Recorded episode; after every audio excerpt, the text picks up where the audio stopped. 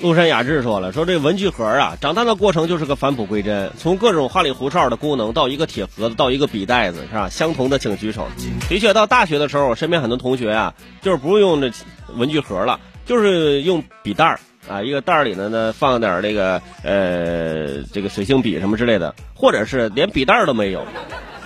就一支笔，或者是就连笔都没有，就一一个笔芯儿啊。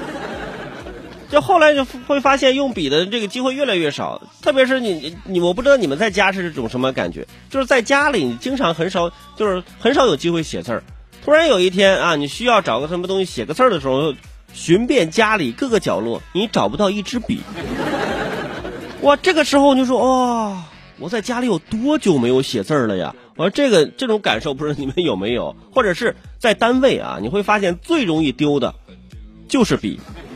你放了一支笔在你的办公桌上，可能半天就不见了。其他同事啊，我拿来签个字儿啊，签着放自己那里啊。其他同事，哎，我拿个签个字儿放他那里，就完全传递，就可能就从我们单位可能就传到其他频道了，你知道吗？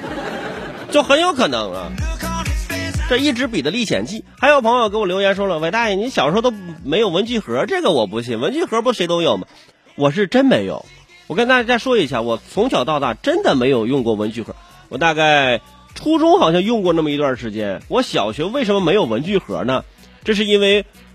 我同桌有一个文具盒，我同桌那文具盒呢是个上下三层的，一打开哇就可以翻出来那种特别高级，在我那个年代就是简直就是高级坏了。当时呢就是它那么大个文具盒，如果它里面只放那么一两支铅笔啊，对他来说就是有点空，所以就放很多支笔啊，就所以说我一般上课都是用他的笔啊，我回家我再用我自己的啊。这不光我用他的，我前桌后桌都用他的，真的就是我最早接触的富二代就是我那同桌。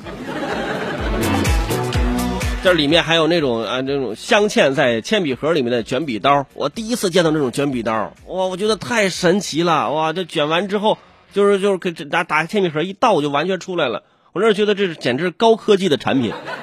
但是跟现在的那些卷笔刀比呢，肯定是有点落后了。但是当年就是觉得特别特别的神奇，就是最喜欢的一件事就是削铅笔，就故意把那铅笔写折了，然后再继续削。我真的半天能用完一整根铅笔，完全都是削完的。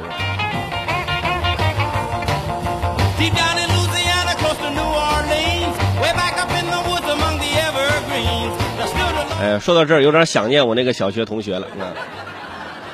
不知道长大之后他还是不是富二代啊？呃，如果是的时候，如果是的话就联系一下是吧？帮我出下周边产品什么之类的是吧？